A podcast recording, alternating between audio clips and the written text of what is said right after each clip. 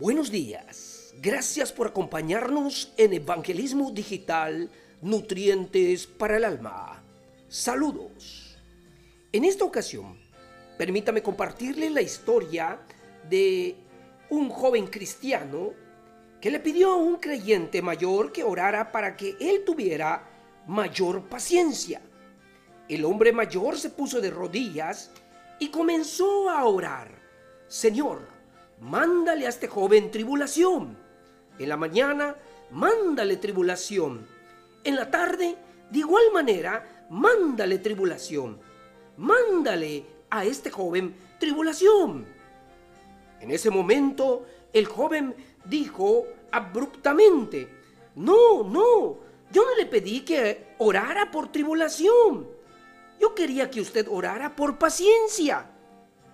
Ah, respondió el sabio cristiano, pero es por medio de la tribulación que aprendemos a tener paciencia.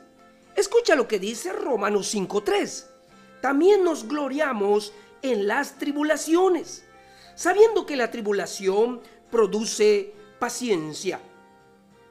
Sus palabras hacen eco de las palabras de Pablo en el Evangelio de Romanos, cuando dijo que la tribulación, sin lugar a dudas, produce paciencia.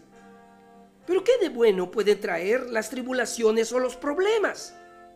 Según un comentarista de la Biblia, la palabra que se traduce paciencia o perseverancia significa constancia, la capacidad de permanecer firmes bajo las dificultades sin ceder. Eso es ciertamente lo que sucedió en la vida y ministerio de Pablo.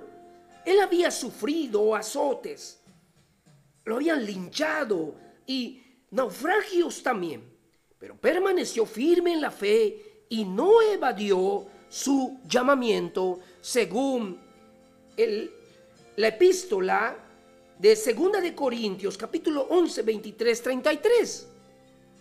¿Estás pasando por una prueba difícil? Alaba al Señor.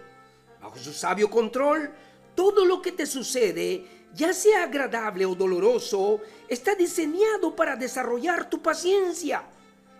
Por eso es que los santos que sufren se pueden gloriar en las tribulaciones.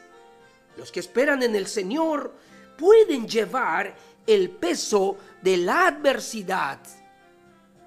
Dios te siga bendiciendo y fortaleciendo en cada uno de los momentos difíciles de tu vida. Hasta la próxima.